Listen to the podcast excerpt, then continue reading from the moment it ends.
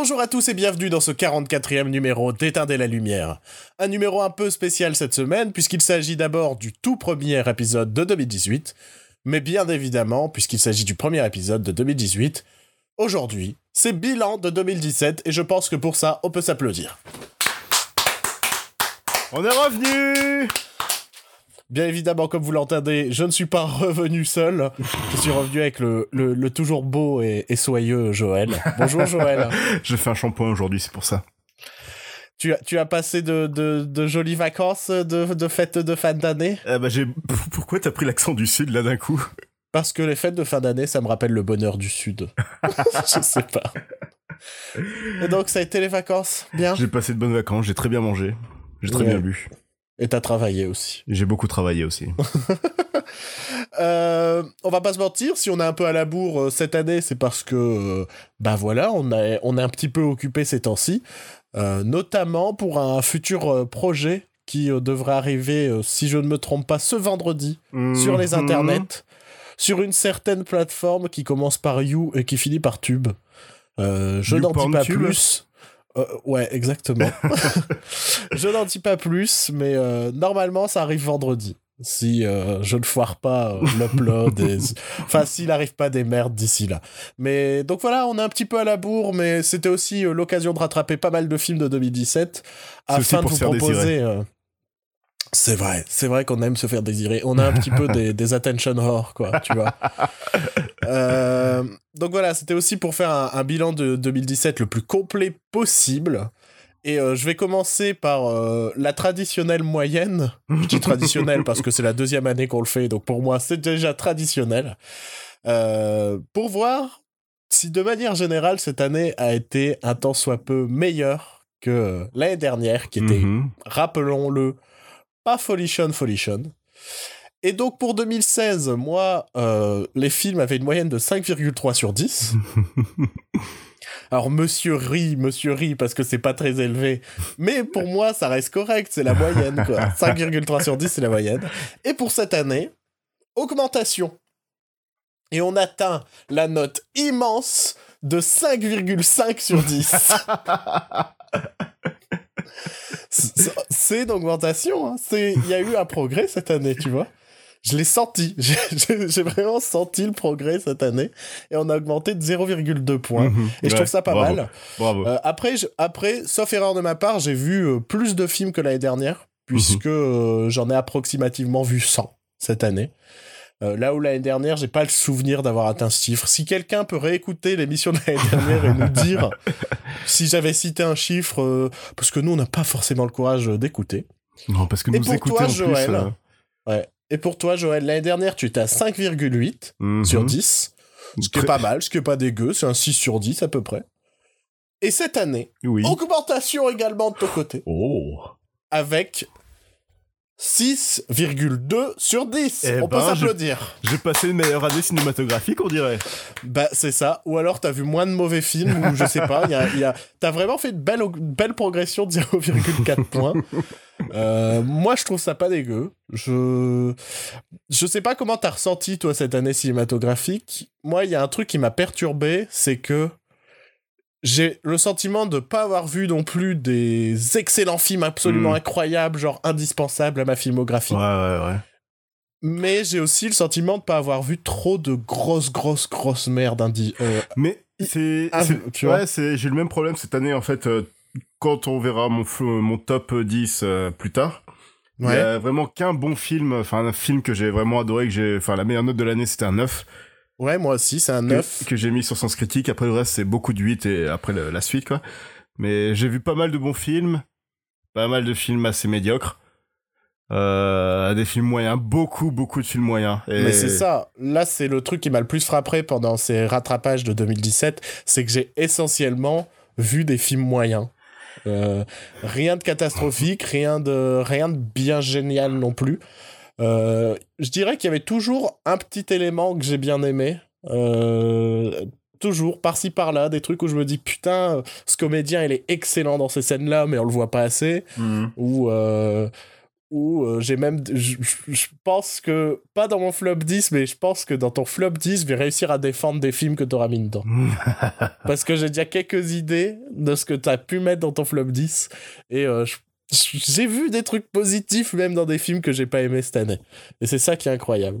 Et euh, puisque je parlais de flop 10, et puisque bien évidemment on va garder le suspense jusqu'au bout afin de savoir qui est le meilleur film de 2017, on va bien évidemment commencer cette émission par les flops de 2017. Et là, non, pourquoi? Bah c'était le, le jingle des flops 10. Pourquoi t'as fait ça, Joël?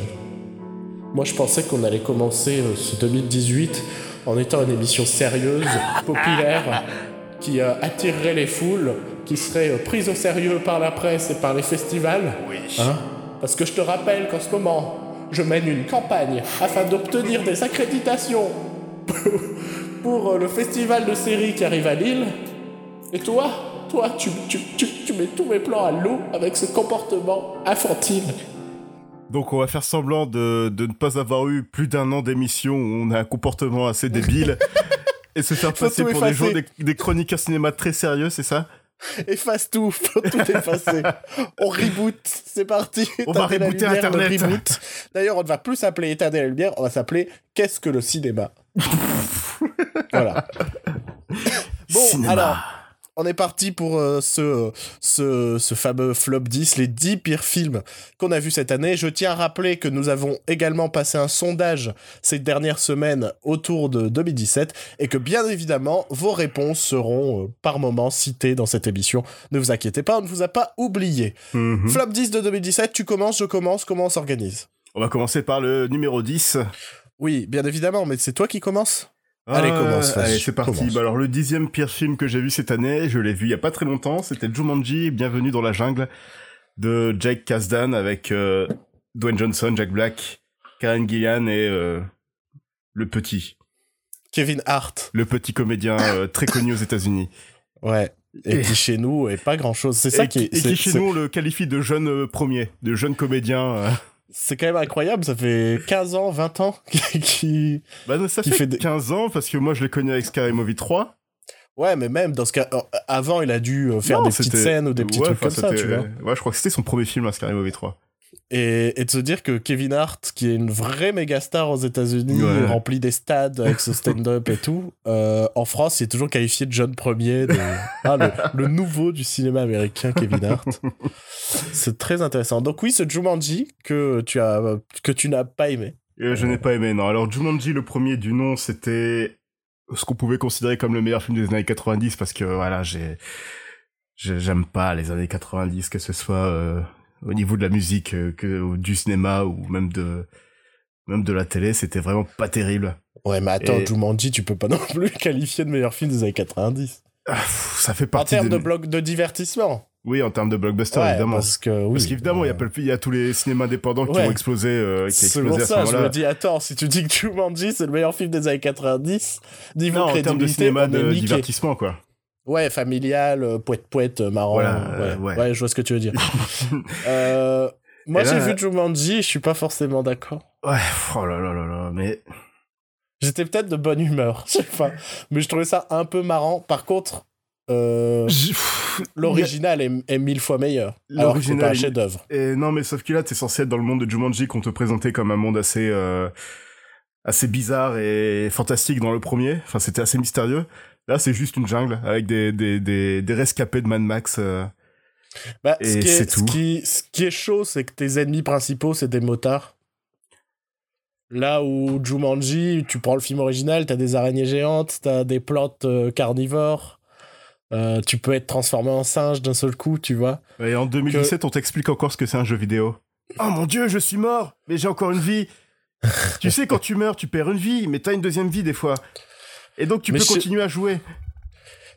Mais je sais pas, moi je devais être de bonne humeur je me dis bon, c'est un film moyen mais je, sais pas, le casting me faisait plaisir quoi. Le casting était bon mais bon, après après t'avais des scènes assez assez idiotes sur Jack Black qui avait un pénis vu que le personnage de Jack Black est une fille qui se retrouve dans le corps de Jack Black et du coup bah t'as deux trois scènes où elle doit aller pisser et elle est à fond dans son pénis et t'as des t'as des blagues de bite et Je sais pas, c'était marrant un peu. Putain, je devais être, je sais pas, j'étais peut-être fatigué, je sais pas. Moi, je trouvais ça marrant un peu. Et après, on fait semblant, enfin, on te montre Karen Gillian comme une femme badass, en même temps, on la sexualise à mort aussi. De la part de Sony, c'est pas mal, hein. Les mecs qui nous ont fait la morale l'année dernière avec Ghostbusters. C'est tout ce que t'as à dire sur Jumanji? Parce qu'on va essayer d'aller euh, beaucoup plus vite que l'année dernière. Le personnage principal aussi, il était insupportable. Enfin, l'acteur qui jouait le gamin, là. Euh, que tu, dont le frère, tu dois bien connaître aussi, vu que t'as vu euh, Death Note. Ouais, ouais. Ah, c'est son frère C'est son frère, ouais. Ah, ça explique des choses, en effet. Ok.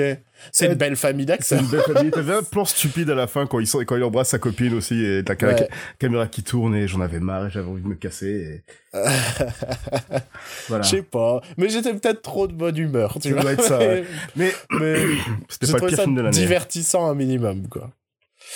Euh, moi, la dixième place de mon classement, euh, une surprise, un peu un film qu'on n'a pas eu le temps de critiquer dans cette émission.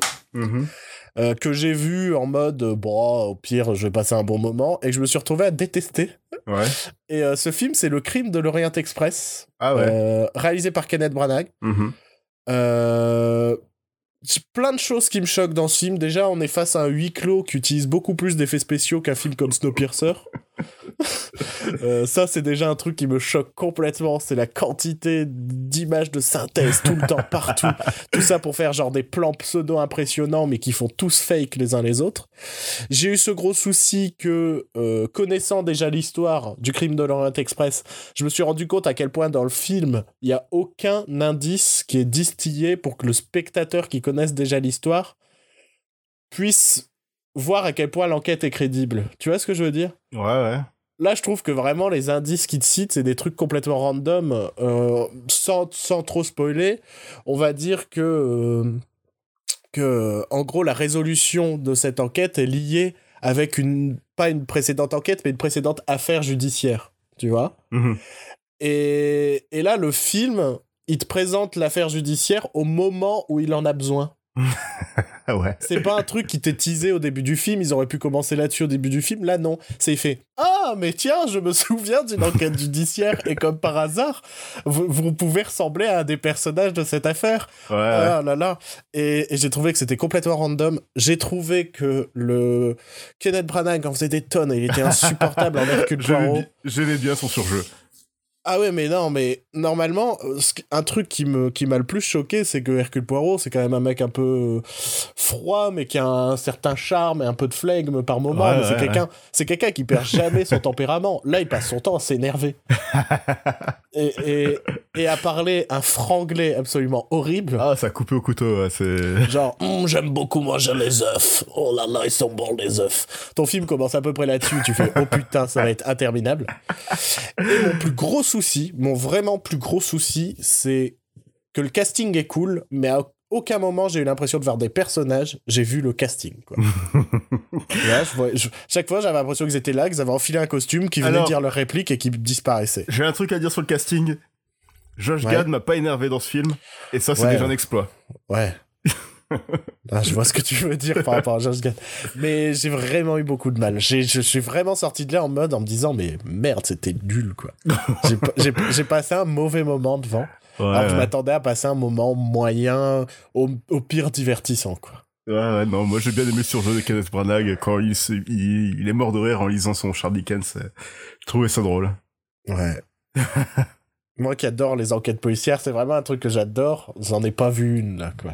vu, euh, je sais pas ce que j'ai vu, mais c'était un bordel incroyable. Neuvième place, Joël. Alien Covenant. Ouais, très bien. Euh, bon, on en a parlé euh, il y a quelques temps. En long, en large, en travers. En long, en large, en travers, c'était vraiment de la merde. Et, et récemment, Ridley Scott a un peu critiqué aussi Disney par rapport à leurs utilisations de, de, de réalisateurs assez novices, enfin de peut-être pas novice, mais qui vient du cinéma indépendant. Euh, ces réalisateurs qui devraient pas s'occuper de grosses franchises, mais euh, le mec il va avoir 99 ans dans 2-3 mois et continue à toucher à cette grosse franchise aussi, donc euh, je comprends à peu près son argument, mais euh, il est pas très bien placé des fois. Hein. Bah, surtout qu'il dénature sa propre franchise. En ouais, le truc qu'il a, ouais, la, franchise qu'il a créée à 40 ans, il est en train de faire n'importe quoi. Euh, un film avec euh, des aliens qui font coucou et, Alien et Michael Fassbender qui joue de la flûte. Un film où l'alien n'est plus la menace dans la saga Alien. non, la, la menace c'est Ridley Scott lui-même. Très chouette conclusion. On, enchaîne. Moi, ma neuvième place, un film dont on a également parlé en long, en large, en travers et sur lequel on fait des vannes de façon régulière, c'est bien évidemment Valérian euh, de Luc Besson. Euh, il n'est pas plus tôt, plus tard pardon dans mon classement, tout simplement parce que le film a le mérite au moins d'être coloré, d'avoir un un, minimum de créativité, même si elle n'est pas celle de Luc Besson. Euh, mais voilà, pour toutes les raisons qu'on a dites, l'écriture qui est vraiment médiocre, médiocre possible, et, de se dire que c'est ce Luc Besson qui est le porte-étendard de notre cinéma de divertissement français, et se dire que notre porte-étendard, il fait des films pas terribles. Euh, qu'est-ce que ça dit du reste du cinéma français, quoi? Donner de l'argent à la Chabat. Ouais, ouais. Bah ouais. Quand on pas camp à la Chabat. non, mais parce que là, oui, c'est ambitieux, mais c'est tout, quoi. C'est. C'était, c'était vraiment, vraiment pas terrible. Et pour toutes les raisons qu'on a citées, on vous renvoie à chaque fois hein, dans tous les podcasts. si vous voulez avoir notre avis plus précis, c'est un peu pour ça que cette émission risque d'être plus courte que la triple émission qu'on a fait l'année dernière parce que, euh, bah, bien évidemment, on a déjà parlé de ces films en long, en large, en travers dans ce podcast mhm. euh, les mois précédents. Donc Valérian, vraiment pas terrible. Huitième place, Joël. Euh, Baywatch, alerte à Malibu. Oh putain, je l'ai oublié. J'ai oublié que je l'ai vu. Toujours avec The Rock. Toi, t'as un classement spécial The Rock. Je sais pas. Pourtant, j'adore ce mec et là, il m'a vraiment déçu cette année. Bah, il fait que des choix de merde. Il On a beau adorer The Rock. Cite-moi un, film réellement bon avec The Rock. Le retour de la momie. et encore, mon gars. on était jeunes et insouciants et on trouvait ça cool, mais c'était nul. Hein.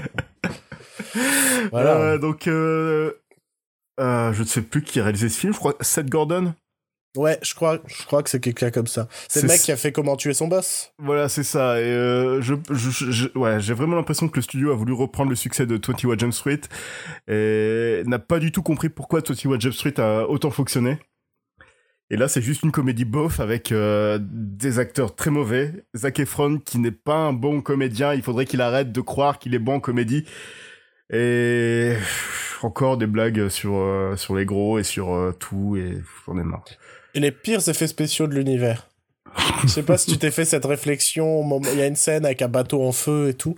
Et je me suis dit, j'ai rien vu de plus laid depuis 10 ans. Ouais. C'était euh, exceptionnellement laid. Euh, moi, comme je t'avais dit, j'ai bien aimé la première minute du film.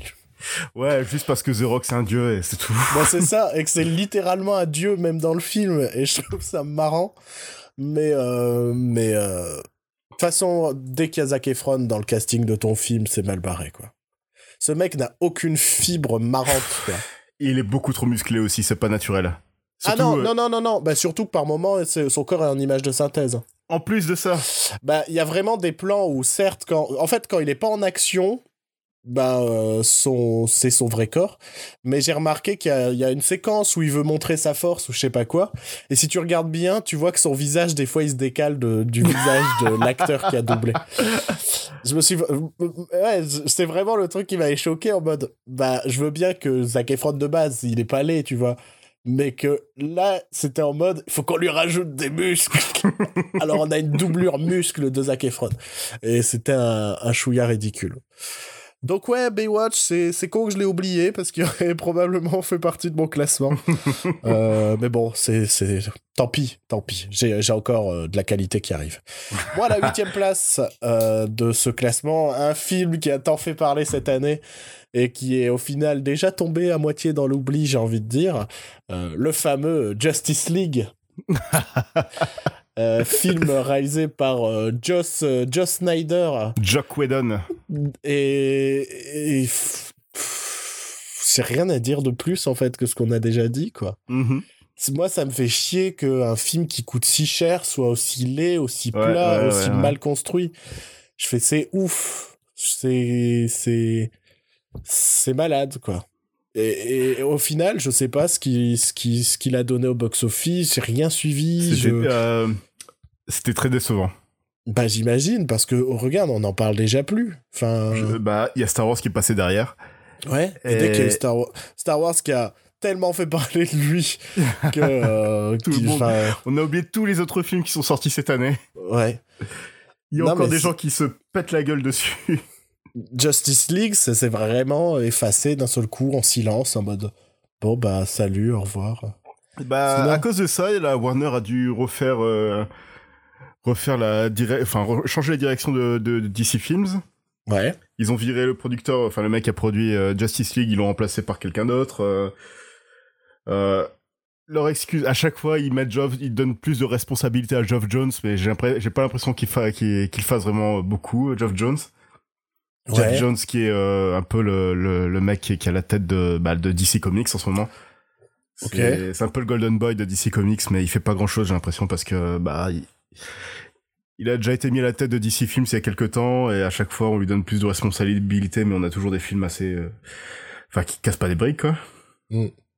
Je, je, je, sais pas, je sais, j'ai du mal à comprendre comment ils font pour foirer en fait. Mais pourtant c'est pas compliqué, c'est Batman, c'est Superman, c'est Wonder Woman. Euh, euh, Bruce Timm et Paul Dini ont réussi à des années avec leur euh, série animée. Pourquoi ils arrivent pas avec les films quoi? Genre en ce moment, euh, parce que c'est arrivé sur Netflix, je remate euh, Young Justice. Ouais. Et je me dis, mais ça marche mille fois mieux que ce qui était les films d'ici. Mais oui. Alors que c'est plein de références, c'est des personnages que euh, bah, si t'es pas forcément très familier avec l'univers d'ici, tu connais pas forcément. Et pour autant, la trame t'intéresse, les persos t'intéressent, ils ont des vraies relations les uns entre les autres. Il y, a, y, a, des surprises, il y a des twists, il y a tout. Et... Ouais, il y a un bon casting vocal. C'est drôle, c'est touchant, c'est c'est complet quoi, c'est une série complète. Et c'est une série d'animation pour les gosses euh, le matin quoi. Ouais, voilà. Et, et, d'ici avec leurs 250 millions de dollars par film, j'exagère un peu, mais peut-être pas tant que ça non plus. Pas tant que ça non. Euh, n'arrive pas à faire un film cohérent quoi. Et je trouve ça fou. Je trouve ça vraiment fou à quel point euh, ce Justice League est un échec et à quel point cet univers d'ici pour le moment est vraiment un échec. Il, il, donne la propriété DC Comics à des aux mauvaises personnes parce que Zack Snyder, euh, bah, visuellement il a une patte mais il comprend il comprend pas les personnages. Euh, Joss Whedon, ça fait des années qu'il a complètement abandonné tout ce qu'il a fait. Euh, non, après ils ont les bonnes personnes derrière. Ils ont euh, ils ont eu Bruce Timm et Paul Dini qui ont donc bossé sur Batman, Superman et les autres séries animées des années 90. Ils ont les personnes qui ont bossé sur Young Justice, qui est vraiment une série animée qui, qui est du même niveau que bah, les, les, les, séries des années 90. Et non, mais ils veulent pas les utiliser. Je sais pas pourquoi ils continuent à s'obstiner à faire ça, quoi. Bah reste à voir euh, l'avenir de l'univers d'ici. J'espère que ça va changer. Parce que euh, de l'autre côté, le seul concurrent en face, c'est Marvel. Et Marvel, eux, ils font le même film en boucle. Et ça marche, euh, ça marche. Et ça marche. Et c'est ça, en fait, je me dis, c'est que t'as même pas une vraie alternative parce que de l'autre côté, ils font de la merde et de l'autre côté, ils font le même film en boucle. tu vois? Et tu, tu, dis, super, tu veux avoir un vrai bon film de super-héros cette année, je sais pas ce que tu fais. Hein. Je sais vraiment pas ce que tu fais. Euh, septième place, Joël. Numéro 7, La Tour Sombre. Ah, magnifique. Ouais, ou comment ne pas commencer une franchise. Mais comment, comment commencer une franchise en tuant son méchant dans le premier film? Oui, on spoil maintenant, c'est mais, mais, qui a vu la tour sombre et qui a envie de le voir? Et, qui Oui, non mais c'est malade. Euh, je, une nouvelle fois, c'est ne... je comprends pas. C'est le magnum opus de Stephen King qui a complètement été violé, quoi. Et Stephen King, il se retrouve à forcément devoir défendre son bébé sur Twitter, quoi. En disant non, c'était pas mal. J'ai bien aimé. Allez voir ça, allez voir ça. ouais, non, mais c'est ça. Je pense qu'en interview, il devait dire ça, et en dessous, il avait un t-shirt genre. Allez voir ça, en fait, plutôt, c'est mieux. Parce que là, c'était d'une tristesse. Euh, j'en parle un peu parce qu'il est, il est aussi dans mon classement après, c'est pour éviter d'être redondant, quoi. Mais entre le casting qui se donne pas à fond, la créativité qui est absolument pas là, euh, je, je, Et le combat final où il, il, gesticule des mains. Et il jette des pierres. Il jette des cailloux. c'est une lapidation en fait, le combat final. Euh, une nouvelle fois, c'est Sony qui est derrière. Oui, oui, oui, oui. Et une nouvelle fois, c'est fou de se dire que euh, je trouve que cette année, il y a un studio qui a vraiment pris des risques, des risques. Pardon, c'est un peu la Fox. au final, bah, la Fox s'est fait racheter par Disney. et, Ils ont même pris des risques pour Alien, quoi. et de l'autre côté, t'as Sony et. Euh, ouais. Et Sony, ça fait 10 ans, là, qu'ils font de la merde, je pense. Mmh, mmh, mmh, et. Et voilà, et ils sont toujours vivants, tu sais pas comment, mais... Ils ont commencé à faire de la merde à partir du moment où ils ont fait chez Sam Raimi sur Spider-Man 3, je pense. Tu penses? Je pense que c'est vraiment le, la, la, la, pierre qui a la pierre déclencheur de. C'est vrai que Spider-Man 3 était un bon ouais, je, je, vois ce que tu ouais, je vois je vois ce que tu veux dire. J'ai du mal à l'exprimer mais je vois ce que tu veux dire. Parce qu'en euh. soi Spider-Man 3, il est pas très bon, mais je trouve que si tu prends des scènes par-ci par-là, t'as quand même des bons trucs, hein. t'as quand même la naissance de de Sandman, qui, est, vraiment très joli. Il y a le combat entre euh, entre Spider-Man et Sandman dans le métro qui est enfin dans le dans les sous-sols qui est vraiment bien foutu tout ça t'as quand même la patte Sam Raimi qui reste, mais après, euh, ouais, tu sens qu'il a pas voulu mettre Venom et que bah, Venom, du coup, il est complètement raté. Tout ça pour un film spin-off qui n'a jamais eu lieu et qui au final aura lieu cette année avec un tout autre casting et un tout autre univers. voilà, c'est ça. Est-ce que ça fait partie du MCU On sait toujours pas. On sait pas, ils savent pas, personne ne sait, il va falloir arrêter. Là, la mode des univers, je lui donne encore 5 ans et puis c'est fini. tu vois? Parce qu'ils je pense qu'ils vont tous se rendre compte à quel point ils galèrent à essayer de faire un truc cohérent. Bah oui, c'est un métier. Hein. Vous n'êtes pas showrunner, quoi. Il faudrait un showrunner du non, cinéma. Mais là, pour le coup, il y a que Kevin Feige qui arrive à faire quelque chose et tu sens que Sony veut vraiment se coller à ça, mais pas tant. Et il fait quelque chose, non, parce qu'en même temps, euh, son univers ne revient qu'à créer une scène post-générique. tu vois ce que je veux dire? Enfin, y a pas. Je vois pas un réel univers, quoi il crée un arbre généalogique quoi de films, c'est tout. Et c'est pas, c'est pas forcément très intéressant. Euh, à la septième place, moi de mon classement, un film. Euh, pas, je l'ai vu parce que concrètement, je l'avais mis dans mon flop film 2017 euh, fictif. Mm-hmm. Celui sur lequel on avait fait un pari. D'ailleurs, on n'est pas revenu dessus. Mais euh, sans citer les films, moi je peux vous dire qu'il y, y, avait que deux films justes sur mon flop 10. Et euh, j'ai cette particularité d'avoir un film que j'avais estimé en tant que flop 10 de 2017 et qui se retrouve dans mon top 10 de 2017. et ça, je trouve ça merveilleux. J'adore quand le cinéma me surprend comme ça. Euh, toi, je sais pas, ton flop 10, tu, tu, tu te souviens plus vraiment? Si, si, j'ai quatre films qui sont qui reviennent. Pas mal ah, c'est pas mal. T'as bien misé. T'as misé sur les bons chevaux. et le reste, euh, il y en a un, un, deux, trois, quatre, cinq. Il y en a cinq que j'ai pas vu. ouais, on va pas se mentir, moi aussi. Genre Transformers, j'ai pas eu envie de le voir, tu vois. Et le premier film de mon flop 10, c'est le pire film que je pensais que je pense, c'était Power Rangers et il est pas dans mon flop 10 au final. Ouais, c'est un film bof, quoi. Ouais, voilà, quoi. Euh, donc, ce fameux, cette fameuse septième position de mon classement, c'est un film que j'ai vu parce que je l'avais mis dans mon flop 10 2017. Prédictif. Et euh, je sais pas si ça se dit, mais je vais le dire quand même. Et euh, donc je me suis dit, bah il faut quand même je le vois. Et c'est Resident Evil chapitre final.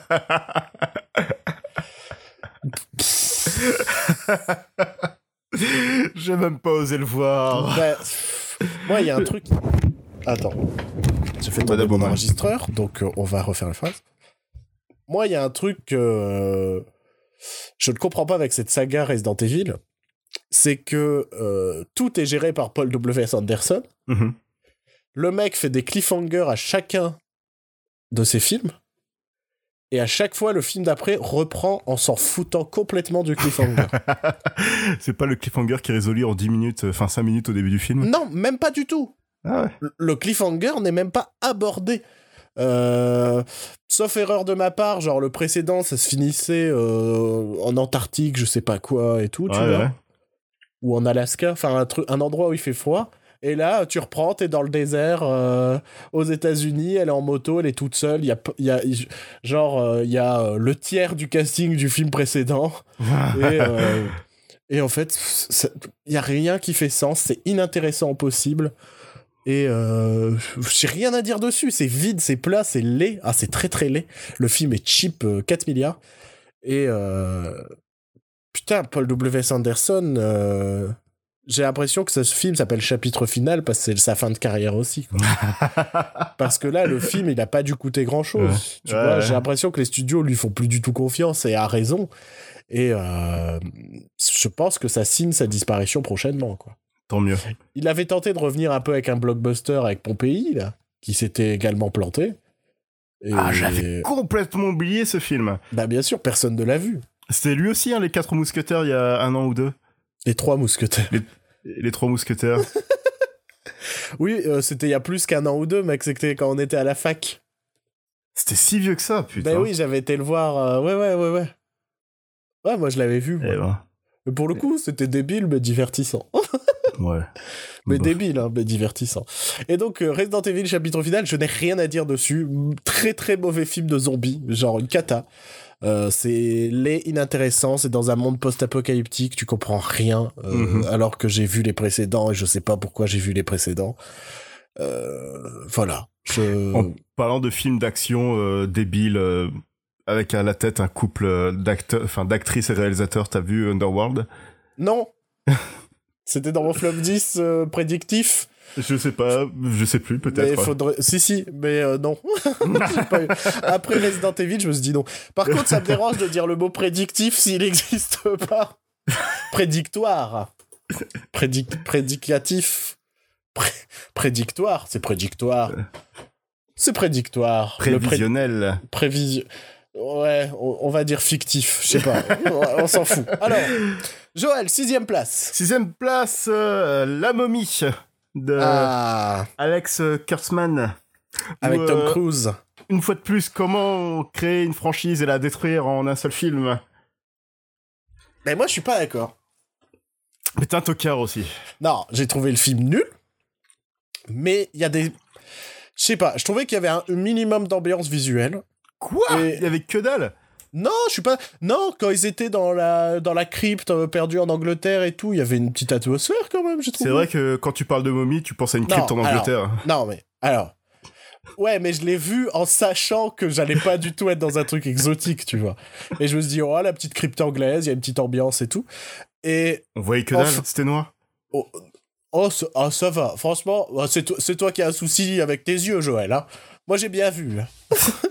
Alors, c'était pas forcément très beau ce que j'ai vu, mais j'ai bien vu. Et je sais pas, j'aurais été curieux pour un deuxième film, tu vois. Ils ont pas tué leur grand méchant, ils ont même pas annoncé leur grand méchant, tu vois. Et c'est la bosse de Quasimodo dans le formol qui t'a plu. Hein. non, en, en, vrai, tu sais ce que j'ai bien aimé? J'en ai fait un tweet vite fait. J'ai bien aimé le fait qu'il n'y ait ni méchant ni gentil, en fait. Et qu'on n'arrive pas à savoir qui sera le méchant, qui sera le gentil par la suite. Bon, après, malheureusement, il n'y a pas de suite. il n'y aura jamais de suite. Il n'y aura jamais du de Dark Universe. Mais il y a quand même euh, tout, le, tout le passage avec Russell Crowe qui te réexplique le début du film. Oui, bien Avec le même flashback et tout. Ça, c'était cool. Non, mais le film est bourré de défauts, me fait pas dire ce que. Mais face à un Marvel où on te fait croire que Captain America devient méchant, mais en fait non, et machin, tu vois.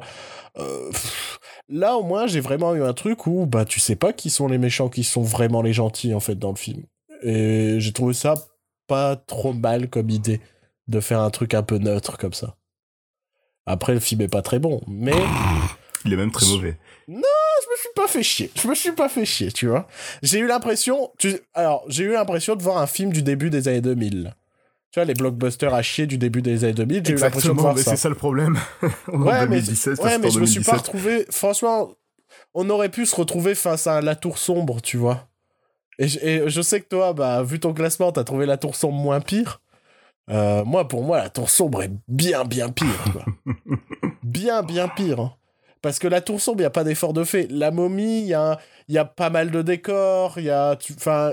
Mais c'est aussi leur deuxième essai de, de, leur Dark Universe à la con, et ils, ont tout, ils arrivent toujours pas à le faire. Bien sûr. Non, mais je comprends. Je comprends ta révolte, Joël. Je comprends ton message. Juste que... J'ai eu l'impression de voir un divertissement euh, merdique, mais divertissant. Là où la tour sombre, c'est ni divertissant, ni divertissant. Je, ouais. je me suis perdu dans ma phrase. La tour sombre m'a donné envie de lire les livres. Ah ouais, non. Non, non, la tour sombre est un ennui euh, effroyable. Sixième place de mon côté, euh, un film euh, qu'on avait peut-être vaguement abordé dans un podcast, je sais plus, mais qui méritait pas d'en parler énormément. Hitman et Bodyguard. Euh, je m'attendais à un body movie sympa, enfin pas très malin, mais sympa. En plus, Ryan Reynolds, Samuel Jackson, ça peut être drôle. J'ai fait face à un film complètement beauf, bâclé, pas réfléchi, des, des scènes d'action plan-plan où c'est juste des mecs qui se tirent, dans des, se tirent dessus dans des couloirs. Mais de toute euh. manière, dans, dans mon flop 10, euh, il y a un mot-clé qui reviendra aussi, c'est bof. C'est... Oui. Ah oui. Euh, ah, moi, pas forcément. Si, peut-être dans les deux premiers, mais, mais non, c'est pas forcément bof. Moi, c'est beaucoup de films où tu sens que ça a pas été plus réfléchi que ça, quoi. c'est des films qu'on a. Genre, là, Hitman des Bodyguard, vraiment, t'as peut-être une cascade où tu te dis, bah, ils ont un peu bossé encore. C'est une cascade que t'as vu mille fois, quoi. Une poursuite entre une bagnole et un bateau, super le reste du temps, c'est vraiment des mecs qui se tirent dessus dans des couloirs. Et moi, quand je vois un film d'action, je demande un minimum de créativité dans tes scènes d'action, puisque c'est là le cœur et l'essence de ton film. Euh, là, t'as une comédie d'action où la comédie est grave beauf, ridicule, et les scènes d'action sont inexistantes à mes yeux. Euh, très très mauvais film, euh, ça m'a rendu triste. ça m'a, je suis vraiment sorti de là énervé alors que je pensais voir un film juste médiocre. Et euh, voilà, c'est Hitman et Bodyguard, c'est la surprise de la médiocrité. Quoi. je, je m'attendais pas à ce qu'il soit dans, dans ce classement et il y est et pas trop mal placé à la sixième position. Joël, cinquième film. Le manoir. Ah. Le manoir, ouais. Alors j'ai quelque chose à dire. Euh, tous ces youtubeurs, toutes ces critiques ciné de YouTube et tous les copains des gens de YouTube non, allez vous faire foutre. Non, c'est trop là. Ils, ont défendu le film. Hein, ils ont tous défendu le film parce que c'est forcément leur copain qui était dedans. Et euh, non, c'est vraiment très mauvais. Euh. Donc c'est une comédie d'horreur. La comédie n'est pas drôle et l'horreur ne fait pas peur. Euh. Alors, tu, as quand même, puisqu'on l'a vu plus ou moins ensemble, tu as quand même ri une fois. J'irai une fois, oui. Ouais. C'est parce que c'est le, le, genre d'humour qui peut me faire rire. Euh, Avec un sanglier qui parle. Il y a un moment, il y a un sanglier qui parle en espagnol qui est doublé par José Garcia. Et euh, ça m'a pris pas surprise, ça m'a fait rire. Mais sinon, ça ressemble plus à... Visuellement, c'est un sketch euh, de YouTube du Golden Moustache d'une heure et demie. Euh... Les, les, bah, tous les gens qui sont dedans euh, jouent comme dans un sketch YouTube. Kemar et Natu sont très sont vraiment très mauvais parce qu'au final c'est vraiment eux le le, couple euh, le couple leader du film.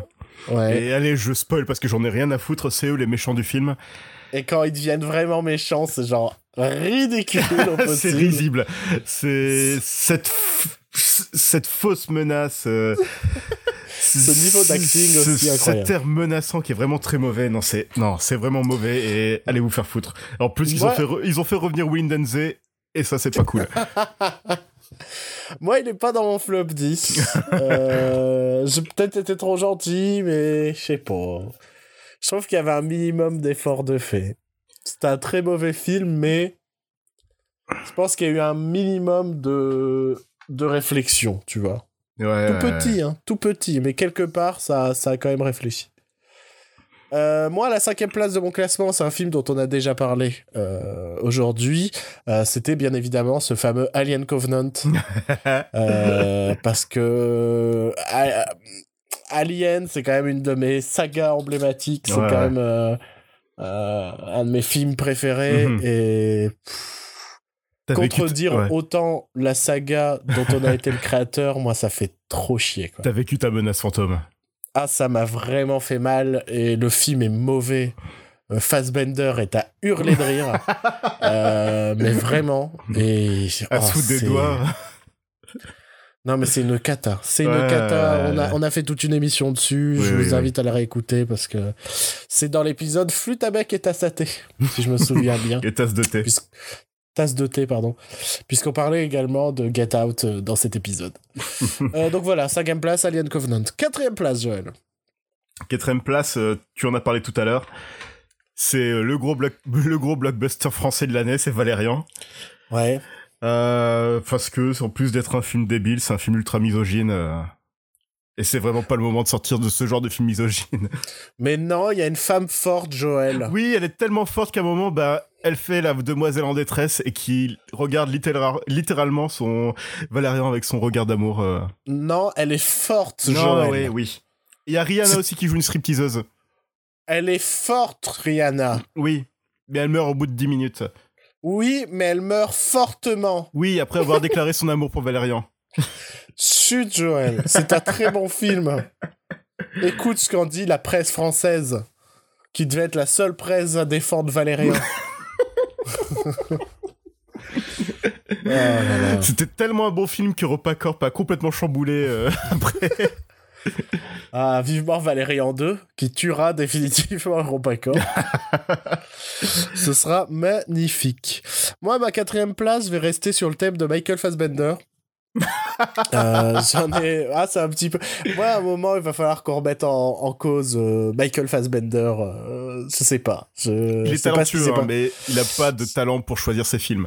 C'est comme Michael Shannon depuis quelques temps avec notamment Pottersville qui est sorti sur Netflix je crois chez nous Sauf erreur de ma part. Faut et ça a l'air magnifique. Faut que je regarde. Et je sais pas ce qui se passe avec Michael Shannon. Et un truc aussi qu'il faut regarder, c'est les photos de, de Michael Shannon à certaines avant-premières, tout ça. Ah, il est où il hyper bien sapé il est toujours habillé comme il l'est habillé en fait dans la vraie vie. Enfin, le mec il vient pas du tout en costard quoi. C'est limite s'il vient en chemise à fleurs et en crocs. Non mais c'est ça, c'est exceptionnel. Et ce mec-là a l'air bizarre en fait dans la vraie vie. et donc je disais Michael Fassbender, je reste sur ce thème-là puisque je vais parler du bonhomme de neige. Oui. Euh, ce fameux thriller dont j'ai eu l'occasion de parler dans la dernière émission, je crois. L'avant-dernière. L'avant-dernière de, cette année.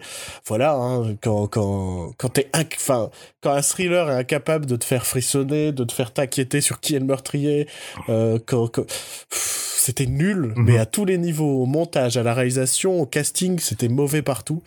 Euh, je j'ai rien de plus à dire que, ça quoi c'était euh, pour moi c'est le, le, ouais, c'est le meilleur exemple de polar à ne pas faire. pour moi, c'est vraiment devenu une référence d'une polar à ne pas faire. Parce qu'on est plein de polars qui ne sont pas bons, mais qui ont un minimum de qualité. Je pense à des films comme Gothica, c'est un très mauvais film. Et, et, pour autant, je le défendrai toujours par rapport au Bonhomme de Neige, qui est un échec à tous les niveaux. Ouais.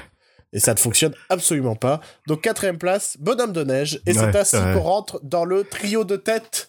les trois pires films de, euh, de 2017 selon nous. et je vais vous inclure maintenant, vous aussi, puisqu'on vous avait demandé de voter pour trois des pires films de l'année.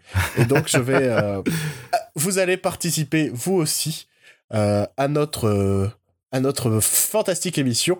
Et donc j'ai commencé avec votre film numéro 3, euh, des films les plus votés comme euh, le pire film de 2017. Mhm. Et c'est une surprise, puisqu'en troisième position, il y a trois films. Puisqu'il y avait des égalités et ça a tout cassé et ça a foutu le bordel. Et donc en troisième position des films que vous avez le moins aimé cette année, il y a Wonder Woman, mhm. qui est un peu une surprise puisque j'ai l'impression qu'il n'est pas ni dans nos, il n'est pas dans nos flops en tout cas. Non.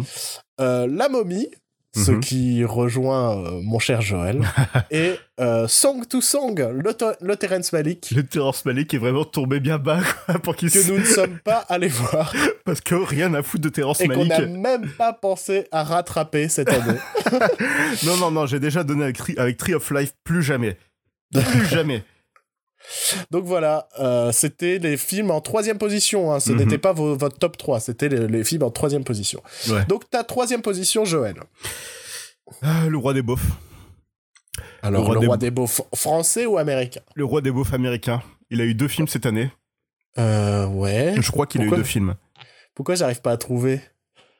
Le roi des beaufs américain. C'est Vin Diesel. Ah, Babouliné Babouliné en Marseille en, en train de se retourner la merguez avec son petit barbecue. Euh, j'ai vu Triple X 3. Euh, ah, je ne l'ai pas vu. Le retour de Xander Cage. Je, euh, l'avais mis dans mon flop 2017 et je ne l'ai pas vu. Je, l'avais mis dans mon flop 2017 aussi. Je l'avais mis en huitième position. Eh, J'aurais dû il, est monté plus haut. Il est monté plus haut. Et, donc, ce Triple X3. Alors, Tri, euh, Vin Diesel, c'est bah, c'est vraiment un bof. Et je pense que ce mec est mentalement coincé au début des années 2000. Et c'est vraiment le film qui a été fait pour se mettre en, en avant, pour montrer sa gloire. Est-ce que le film commence, il est en train de faire du ski dans la jungle? Ouais. Il fait du skateboard. juste après il, fait, après, il fait du skateboard. Genre, regardez-moi, je fais du ski, je fais du skateboard. Et juste après, regardez-moi faire l'amour comme un dieu à ma copine. regardez-moi comment je baise six nanas en même temps, dans la même pièce, parce que je suis un dieu. Il y a vraiment cette scène? Il y a une scène où ouais, il se tape Sinana en même temps. Oh, j'ai envie de voir ce film, ça y est, c'est fait. Euh, On annule l'émission, faut que je le film. Il y a un des personnages, c'est le cliché de la nerd maladroite, mais évidemment, tu sais que c'est une nana canon qui la joue, mais elle a juste des lunettes. Ouais, évidemment. Donc c'est une nerd. Mhm. et, et, forcément, cette nerd maladroite, elle est complètement obsédée par Vin Diesel parce que t'as vu son corps, t'as vu ses biceps? Ah bah c'est Vin Diesel, c'est un bel homme. T'as vu son... T'as vu son double menton T'as vu, as vu son bide apparent qu'il essaie de cacher pendant tout le film? Il rentre le ventre tout le long de son film, ouais, magnifique. non, non, mais ce mec, non, mais ce mec se prend vraiment pour un dieu, mais il a pas du tout l'humour d'un Dwayne Johnson, quoi, et du coup, ça... Ce qui est intéressant, parce que tous les deux font des films de merde. Ouais, ouais. Mais au moins, au final, Dwayne on a Johnson, beaucoup de sympathie pour Dwayne Johnson, quoi. Voilà, c'est ça. Et t'as vraiment, t'as le cliché, t'as il a un moment, il arrive dans une soirée, c'est la fête, tout ça, t'as toujours les, gros plans sur les culs, tout ça. Et... ouais, il a toujours son Marcel et ça, je trouve ça, je trouve ça excellent. il abandonne jamais son Marcel. Et ah oui, une des erreurs de un des trucs qui m'a vraiment fait tiquer dans ce film, c'est qu'ils ont piqué les idées de montage de Suicide Squad. Donc tu sais à quel point ton film est mauvais quand tu piques des idées de Suicide Squad. C'est pas faux, ouais. Tu sais qu'on représente les personnages avec oh, c'est son nom, c'est ce qu'il a fait, c'est ce qu'il aime, tout ça. Bah, ouais, c'est ça. Présentation très euh, jeu vidéo, très euh, boss de fin de niveau. Ouais, ouais, ouais. Souvent, t'as une petite présentation comme ça avec le nom du, boss qui apparaît. Ouais, je vois l'idée. Et j'ai pas vu aussi un autre film, c'est Transformers 5, euh, qui a aussi piqué cette idée de montage. C'est vrai? Ouais, ouais. Ah, pas mal. Et, et aussi un truc pour toi, c'est que Vin Diesel a piqué le lit entre les lignes de Jack Black. Oh non Quand j'ai oh vu cette scène, j'ai une petite pensée pour toi. Oh, quel scandale. Oh, fuck. Bon, moi, ma troisième place, un film dont on a déjà parlé, donc on va pas s'attarder là-dessus. C'est bien évidemment La Tour Sombre. Euh, en tant que, que fan de Stephen King, euh, je n'ai plus, je n'ai plus que souffrir. Euh, alors que je suis pas particulièrement fan de La Tour Sombre, mais c'était compliqué à voir. Très, très compliqué. Oui, ouais, ouais, ouais. Euh, un, joli échec, comme on a fait rarement. deuxième position, mais attention, deuxième position du classement de nos auditeurs. Et à la deuxième position, une autre surprise, un film qui ne, ne fait pas partie de notre classement, euh, Ghost in the Shell. Ouais, ouais, ouais, euh, film que tout le monde a oublié. Euh, donc Ghost in the Shell de Rupert Sanders, quelque chose comme ça. Oui. Euh, adaptation du manga et de l'anime éponyme. Avec Scarlett Johansson et un film euh, de souvenirs plat. Voilà. C'était pas nul, mais c'était très chiant. C'était plat et chiant et, mal rythmé. En plus de ça, c'était un sous Blade Runner alors qu'il y avait Blade Runner 2049 qui sortait peu de temps après. C'est ça, c'est ça qui est marrant, c'est que c'est sorti. Alors, c'est ça qui est quand même génial, c'est que les mecs, ça fait des années qu'ils veulent faire le projet. Ça fait des années qu'on veut faire une suite à Blade Runner et les deux sont sortis la même année. c'est quand même pas de peau, hein, c'est quand même pas de peau. Et les deux ont fait un flop alors que l'un des deux était un, était un bon film. Bien évidemment. Deuxième place, Joël. C'est Sony, encore une fois. C'est la plus grosse insulte de Sony de cette année. Oh. C'est The Emoji Movie. Ah, magnifique Grand film dont on a fait une émission. Un petit peu hors série, mais dont on a quand même fait une émission. On a fait une émission complète sur Emoji Movie, donc euh, il faut l'écouter. Parce que j'ai... C'est vraiment... C'est vrai... C'est très malsain. C'est le pire film qu'on pourrait faire mater à un enfant, quoi. C'est très malsain, c'est très très inconscient de faire montrer ça à un gosse. Et, moi, ça m'amène à me penser, euh, parce que pendant les vacances, il y a Wreck-It Ralph qui est passé à la télé. Ouais. Et je me suis, et j'avais oublié qu'il y avait une suite en préparation qui se passe également. Dans l'internet. Dans l'internet. Et est-ce que ça va être un peu le même truc avec genre des sites internet qui vont sauver les persos et des trucs comme ça? Ou est-ce que ça va être des faux sites internet? Ça va être des faux sites internet, je pense. Tu penses? Ouais, ils vont pas faire. Ils vont pas euh, se retrouver sur YouTube en mode Ah, regarde des vidéos de chatons. Non, ils vont pas faire ça. J'ai quand même un peu plus confiance en, Disney qu'en Sony. J'espère, franchement, j'espère. Hein. Parce que parce que parce que dans Wreck-It Ralph, il y avait peut-être des caméos de personnages, de vrais personnages de jeux vidéo, mais les personnages principaux c'était des, ouais, des, des créations originales, des créations originales inspirées de vrais jeux. Mais ouais, ouais. Je vois ce que tu veux dire. Parce que ouais, là, Emoji Movie, on le rappelle, ils se font sauver par euh, Spotify, par euh, Dropbox, par Dropbox, ce genre de choses. Quoi. C'est une catastrophe. Et ils dansent et ils dansent dans euh, Just Dance, dans Just Dance, l'application. Et, ils vont jouer à Candy Crush. Et t'expliques les règles de Candy Crush. Ah bah oui, comme ça, tu sauras bien jouer après avoir vu Emoji Movie. Vraiment, ouais, vraiment un des pires trucs que j'ai vu cette année aussi. Et en plus, il y a James Corden qui fait une voix dedans et je supporte pas ce mec. Deuxième place de mon côté, euh, un film qu'on a failli voir ensemble, mais malheureusement ça a planté au bout de 10 minutes. et j'ai dû me le, farcir, le, le farcir seul. Et euh, c'est bien évidemment Bad Buzz. le film culte. La comédie culte avec Eric et Quentin, ces deux comédiens les plus détestés de, de France. Connus par un million de personnes en France et dont 9 900 000, 999 999. T'es fort en maths. Oui, je suis très fort. 999 999 personnes s'en foutent. C'est ça que tu voulais dire Ou le déteste plus.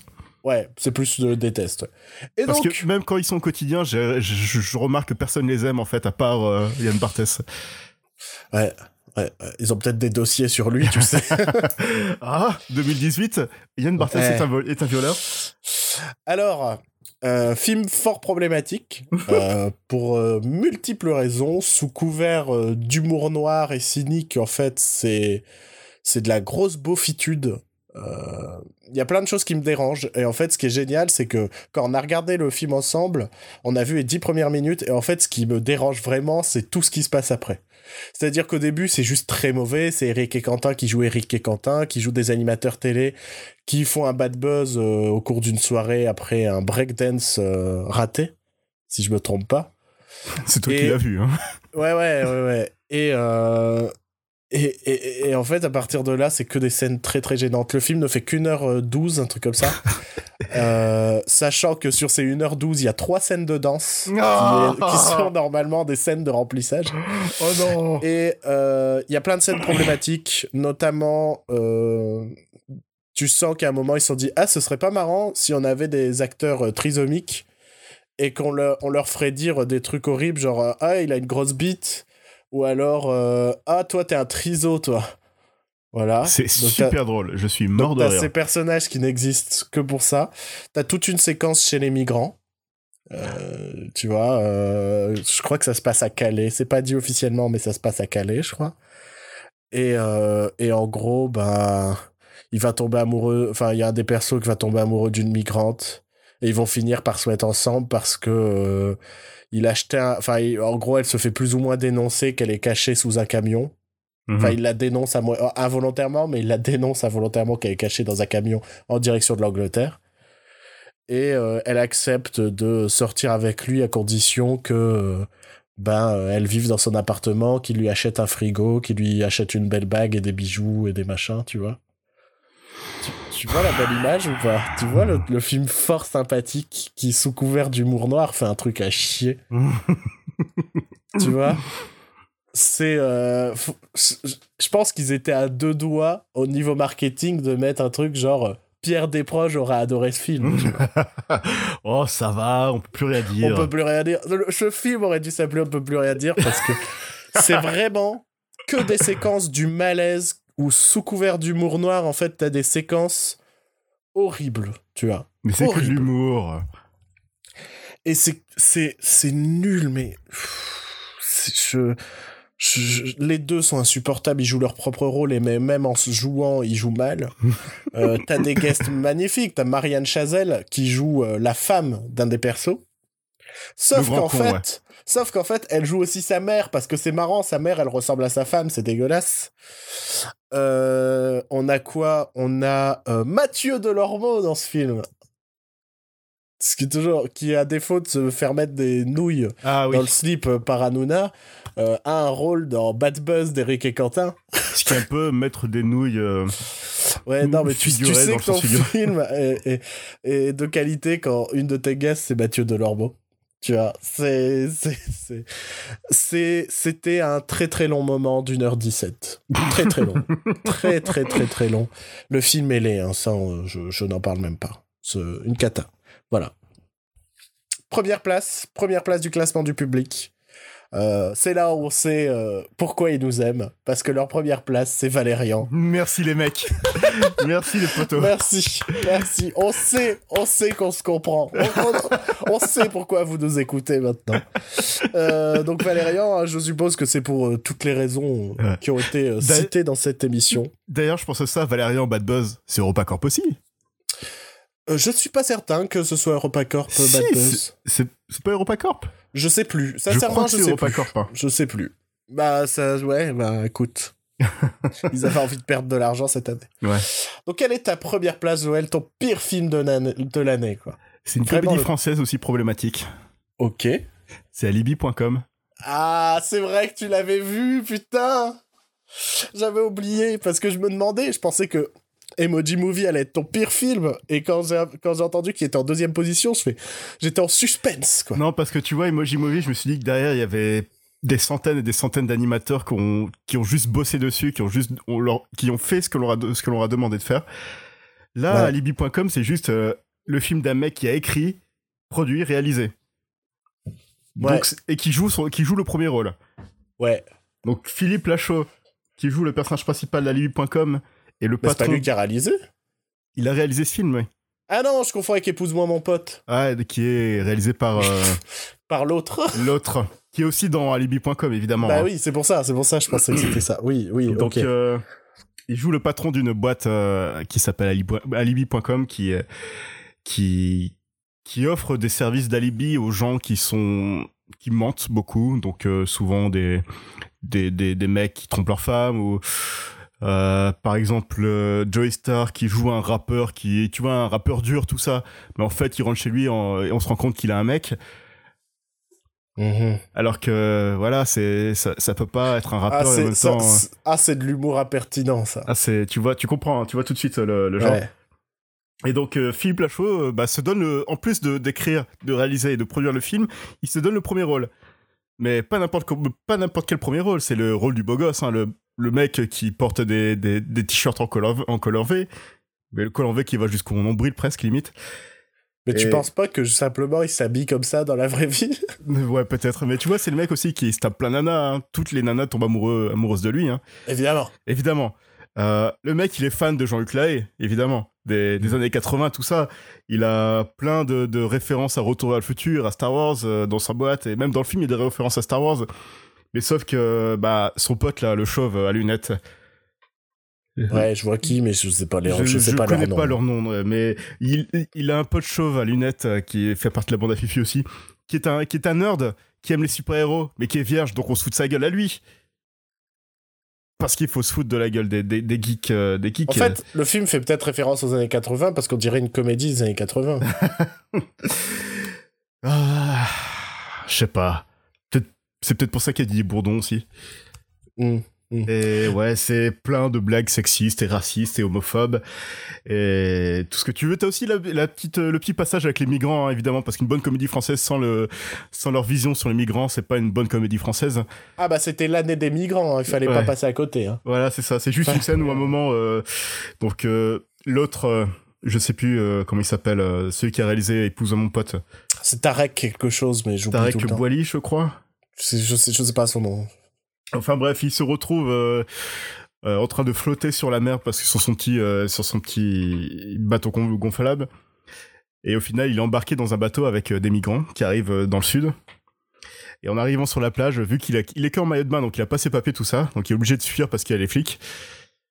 Et donc tu vois, il y a cette, cette, espèce de faux moment touchant entre lui et, les migrants en disant que c'est pas grave, je vous, je vous couvre, tout ça, je suis français, ils vont pas, ils vont pas m'arrêter.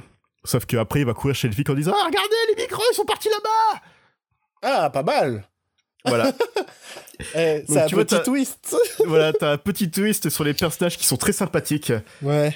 Et au final, la, morale du film, c'est Eh, c'est pas grave, si tu mens. Tu, tu, peux baser ta relation amoureuse sur le mensonge, c'est pas grave, puisque au final, tu vas toujours euh, retrouver ta copine.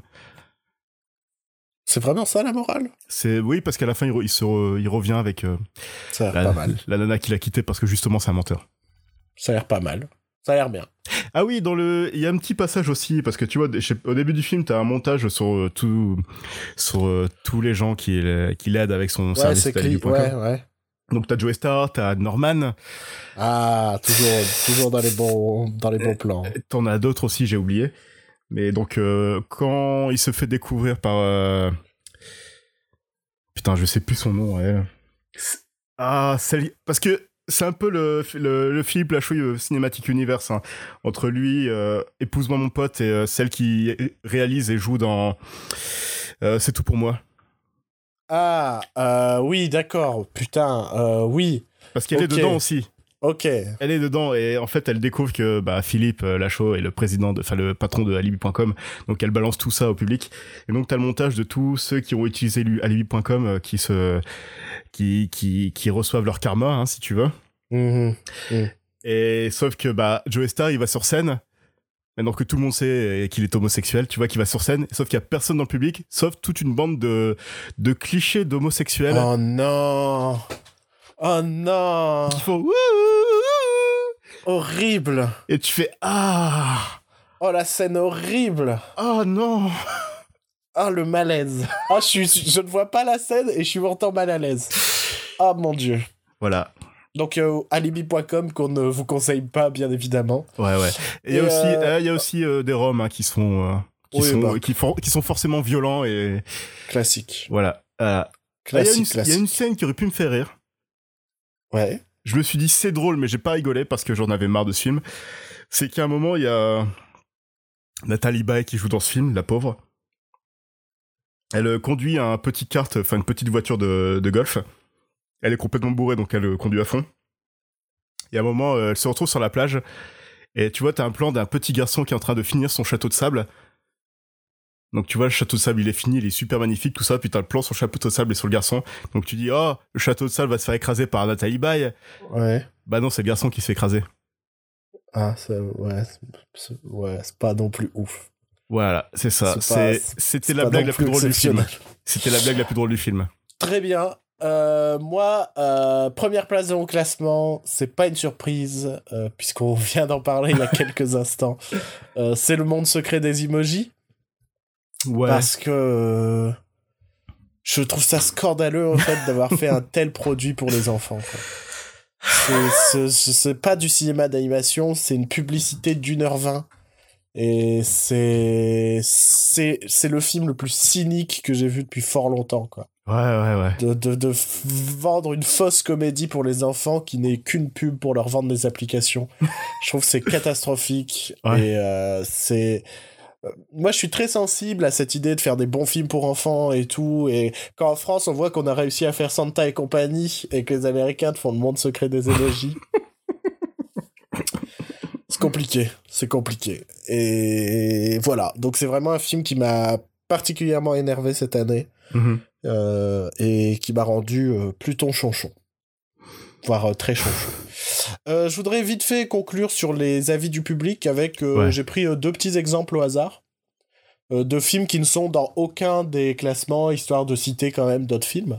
Euh, alors c'est là où Joël, on a fait une erreur de ne pas demander ni de pseudo, ni de nom, puisque je ne sais pas qui a dit ça, mais euh, quelqu'un nous parle de The Circle avec Emma Watson. Avec un putain de bon casting, mais c'est un film de merde dit apparemment. que bah, le final expéditif nous fait perdre toute empathie avec l'héroïne.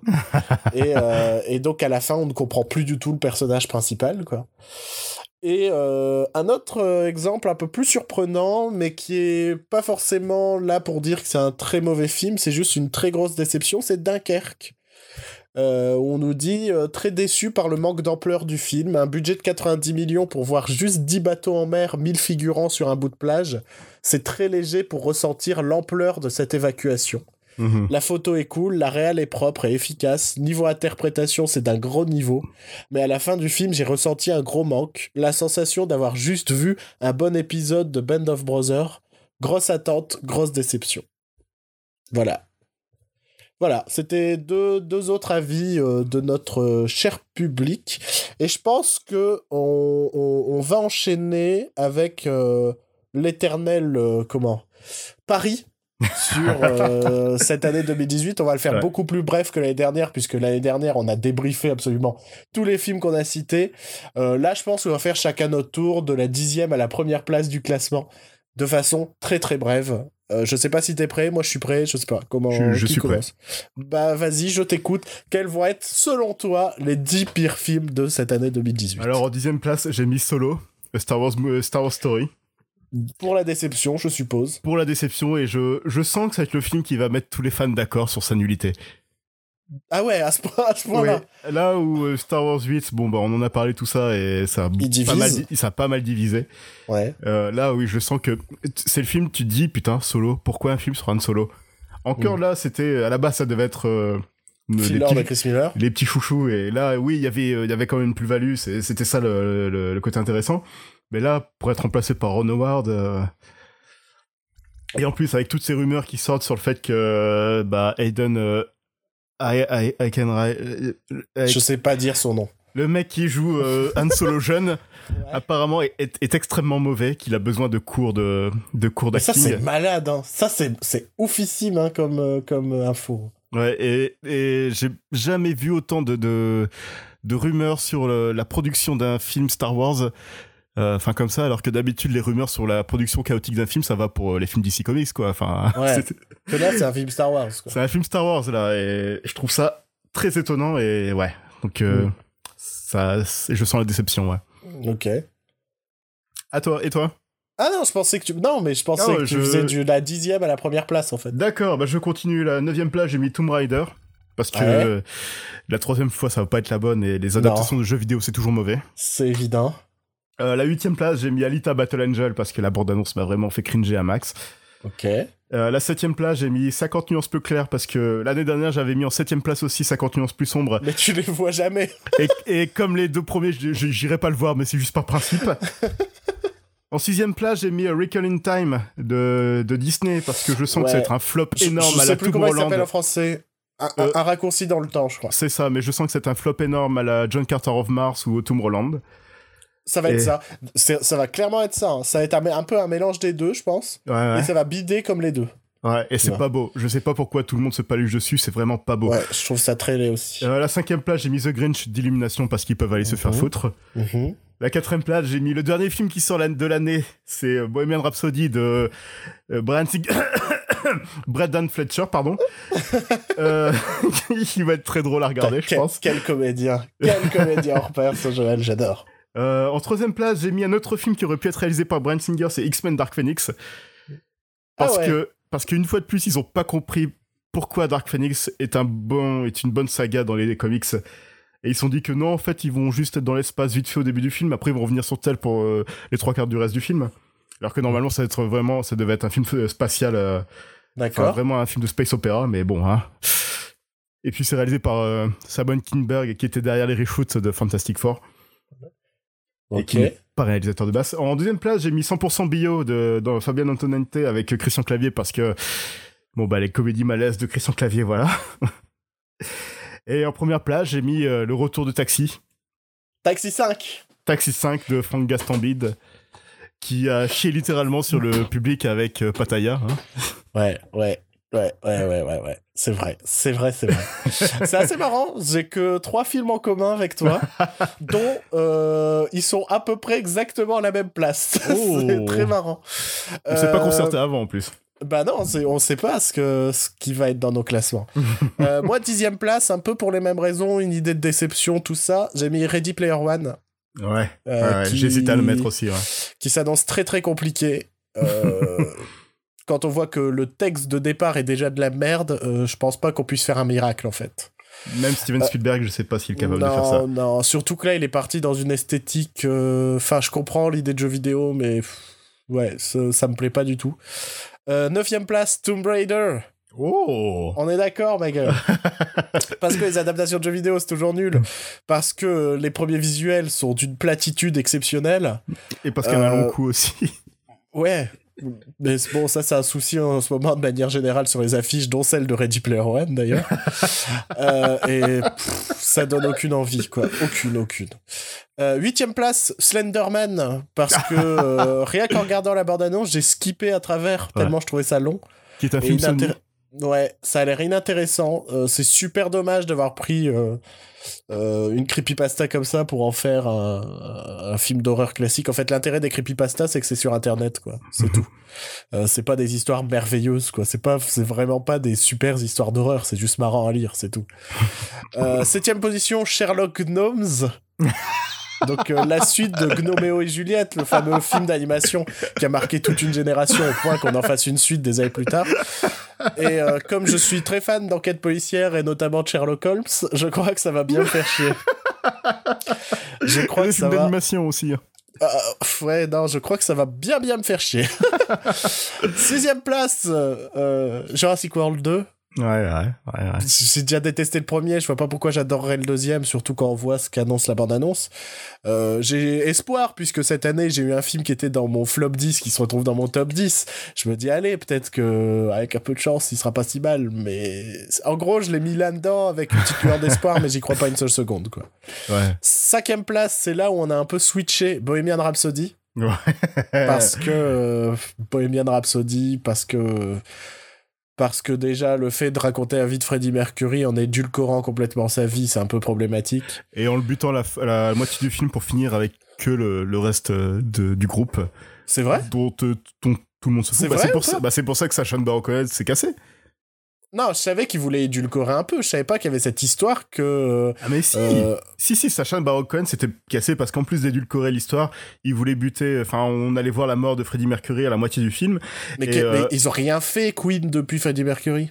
Et c'est justement ça, là où Brian May et le reste de, de Queen, là, enfin Brian May et le batteur, je sais plus comment il s'appelle, euh, ont voulu montrer que bah Queen, ça a continué après. On est toujours un groupe de rock que, que tout le monde veut nous, que tout le monde veut voir.